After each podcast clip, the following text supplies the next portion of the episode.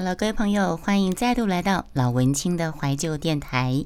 今天是母亲节，呃，杨轩陆续几则，嗯，跟母亲节有关的主题的音档分享，陆续是在这几天上架了。嗯，那这篇母亲节随想，呃，应该算是母亲节特辑的最后一集了。其实这几则都是我在前几天另外一个声音直播开台的时候，我念的布洛格。很多很多年前写的文章，嗯，当然会有一些新旧的心得共同的穿插分享，嗯，所以我是觉得蛮应景的，在这边分享给大家。好了，一年一度母亲节又到了，嗯，今年母亲节快乐，这是去年母亲节快乐，米心，一年一度母亲节又匆匆的过了。对这个节日呢，我是有各种不同时期的情感寄托跟纠结。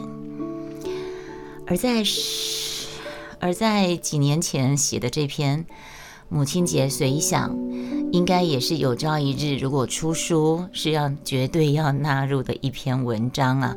所以我的 podcast 怎么可以少掉这篇呢？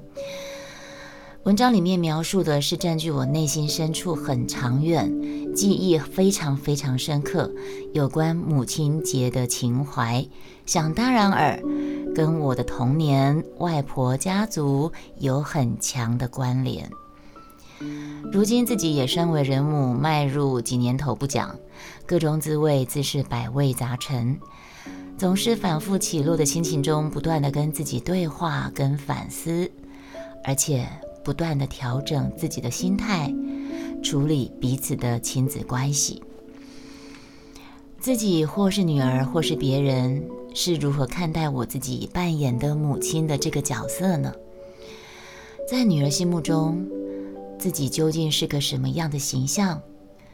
这个问题重要吗？需要吗？是不是自己想太多了？还是其实真的很重要？只是却永远无法了解，因为我一直是个善变、喜怒无常的人吧。人际关系。我觉得，特别是亲子家人间的关系，张弛收放之间的拿捏，真的门门都是学问，都是艺术，而且是高端的技术。你们同意吗？这是去年母亲节之后写的。今年母亲节，一家三口一起到爱吃饭，吃丰盛的早午餐。我可能是先描述一下那天那个去年母亲节我怎么过的，然后沿路欣赏着女儿口中很像芋泥布丁蛋糕卷的扶桑花，回家吃了母亲节芒果鲜奶油蛋糕。这个扶桑花为什么说它是芋泥芋泥布丁卷啊？真的很像啊，因为它中间是紫色淡紫色，旁边是滚边是黄色的。就很像布丁芋泥蛋糕，吃了一半，我突然发现一小时前买的手链盒子竟然是空的。不抱希望的啊，是是这样的，这个过程要讲一下。这段过程真的蛮蛮黑色喜剧，因为我们在吃母亲节蛋糕的时候，我刚好从市场逛回来，然后从市场摊贩自己买了一条手链。跟什么东西的？然后大家在那边吃蛋糕的时候呢，原本女儿正录着老公打开盒子，她打开盒子发现是空了的时候，她很淡定的认为是她老爹把手链挡着，变魔术挡着要吓我，从来没有想到真的是空的。我也以为我们老老爷还要耍宝变魔术，结果当我们老爷把那个我买的那个手链呐。打开盒子一打开的时候，他发现是空的，然后我跟女儿都以为他在耍宝，以为他把链子挡住，结果他就说没有啊，我没有我没有藏起来啊。然后我女儿还用手机继续录我们在拆那个盒子，就发现真的是空了的时候，我蛋糕根本没有吃完，我就气急败坏，再出门到菜市场去碰碰运气。可是心里想，这这个时间点那个。我们的那个菜市场很多摊贩都会卖很多很很特别的东西，然后我想这个时间应该他们已经收摊了。呃，结果没想到那个摊贩还在现场，结果掉在桌子上面。对。反正这段过程真的很好玩，很好笑，很黑色喜剧，也还好。吃蛋糕的时候，我突然想到说，把我买的那个手链，让我老公帮我戴起来，当成他送我的礼物，所以才会发现那个盒子里面是空的，那个手链掉在我买的那个摊贩上面。如果没有这个动作，如果我没有说吃蛋糕的时候把那个盒子叫我老公帮我戴手链的话，我就真的是花钱买个空盒子，真的很好笑。然后呢，之后呢，又跟女儿去中山站逛逛、拍照、买鞋子、买衣服。哦，去年母亲节，对，去年母亲节的那个假日，早上就是去去市场，然后买了一个自己喜欢的手链，然后回来，老公跟女儿买蛋糕，吃蛋糕的时候发现空了。然后之后呢，下午又跟女儿去中山站买鞋子、买衣服。嗯。母亲节买了一堆女儿的衣服，不晓得花了我多少钱。然后有一个戒指我很喜欢，可是我却觉得价格并不怎么美丽。犹豫不决的时候，我女儿说：“我送给你啦！”哇，买的过瘾开心之后呢，又到居酒屋。哎，刚才我不是有说女儿像我吗？我说选一间我们来吃饭吧。我女儿就选了一间很有情调的、蛮贵的居酒屋。是不是很像我，爱吃又懂得吃？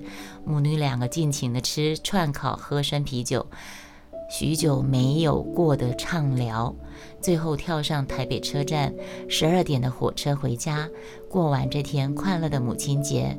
我拍给你们看，我女儿送我那个戒指给你们看，那个戒指我觉得很漂亮，也是因为我手漂亮了啊，但是这个。有看到戒指吗？这个戒指就是我女儿去年送我的母亲节的礼物。我的手曾经在大学时候，短啊短暂的当过手模特儿呢。这个蓝色的这个就是我女儿送我的戒指，嗯，宝蓝色好看吗？蓝宝，好。然后那个晚上我们在居酒屋里面就就聊天，聊得很开心，对，聊得很开心。母亲节随想提到的这，啊过节都是商人的伎俩。可是你看，去年母亲节，我跟我女儿还是中招了呀。去年母亲节，我们两个母女两个在中山站逛街买东西、吃东西，吃居酒屋吃，两个人母女两个在居酒屋吃。那间叫什么店啊？吞冰味哦，在林森北路，我记得是在林森北路吞冰味吧？不便宜啊，吞冰味不便宜啊。两个人吃喝两千块，花钱买开心值了，而且如此才能够体现老公投资股票获利的快感，对吧？不然他股票赚钱永远只是纸上富贵，一点意思都没有，对吧？话说，然后这是母亲节随想啦，终于进到母亲节，一年一度的母亲节又到了。又是各商家、餐厅、化妆品大打折扣战，然后一群身为妈妈的，还有身为妈妈的女儿的人，在川流不息的专柜前刷红了眼的季节。反正节日的来由不重要，商人能够趁机大捞一笔，消费者能为自己恣意疯狂的消费找到一个合理的理由才是重点。现代化社会物质挂帅已经成了常态，不这么做反而奇怪，好像跟不上流行似的。话说回来，我觉得母亲节全家齐聚一堂吃吃馆子、打打牙祭，还真的是不错的选择。大家先想象一个画面，先想象一个画面哦，什么画面呢？在一个风景优美的小镇。一个年迈的老母亲，一大早就去市场采买食材，然后在厨房里洗切料理。当她在厨房挥汗如雨，并穿梭饭厅、布菜跟厨房之间的时候，回乡的游子带回一家妻小或儿女，带着女婿，四面八方陆续回来。老妇人寡居半百岁月，拉拔他八个子女，如今开枝散叶，子孙满堂，回老家团聚。原本空旷的厅堂挤下三大桌，大家吃吃喝喝的，好不热闹。终于，老妇人忙完厨房的事，坐了下来。大家举杯同声地说：“祝妈妈母亲节快乐！祝阿妈母亲节快乐！祝外婆母亲节快乐！”然后，风卷残云的吃过饭后，大家陆陆续续的散了。这快乐。的母亲又得清理满桌的杯盘狼藉。这样的场景。反复的重演于农历年跟母亲节。那位比日本阿信还了不起的老妇人，就是我视为亲生母亲的外婆。虽然辛苦的张罗，但外婆事实上是喜欢这份全家团聚的感觉，也享受自己花心思做菜给自己子孙吃的那份成就感跟满足。随着他年纪越来越大，体力越来越不行了，我们便将母亲节跟他的生日合办。除了订餐厅酒席之外，还定制小蛋糕，分送给亲友跟邻居。聚会那天，外婆轻松地坐在最大的位子上，笑着看着孙子们玩的闹，玩的玩，闹的闹，还有抢麦克风唱歌的。抢着跟他合照的，我总是会黏在他身边，用闽南语问他说：“阿妈，阿跟阿的安那里有欢喜不？”他总是用他凉凉、软软、布满厚茧的手，紧紧握着我的手，微笑的说：“欢喜，我做欢喜耶，我真欢喜。”这样。这样的亲友聚会一直办了十年有吧，直到外婆二度中风不良于行才停办。前几天跟两位同前同事聚餐，其中一位先抱着八个月大的宝宝给我们看，不知道是我们这两个阿姨长相吓人还是怎么的，小孩一看到我们就哭，当妈妈的就软言哄劝。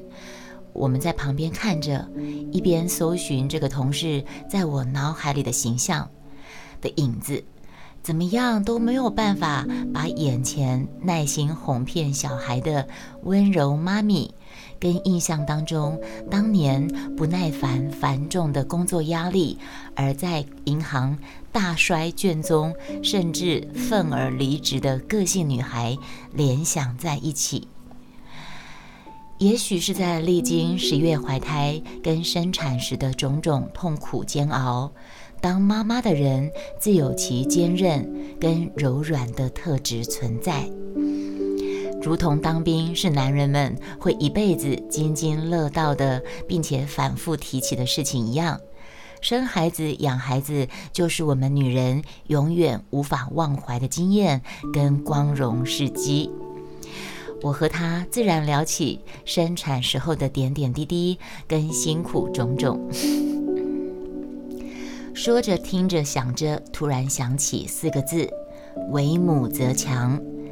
短短几个字，却道尽了母亲会为了子女展现出无限的力量跟无比的耐力。母亲节歌颂母亲，母亲有多伟大，我从不怀疑。我只要回顾我外婆一生，年纪轻轻守寡到老，养猪种菜做买卖做裁缝，照顾年幼的小姑小叔，栽培八个子女，个个成公务员，还要帮忙照顾孙子，帮忙照顾早逝的女儿遗留下来的女儿，我 这个外孙，还有照顾接下来的三舅的三个小孩。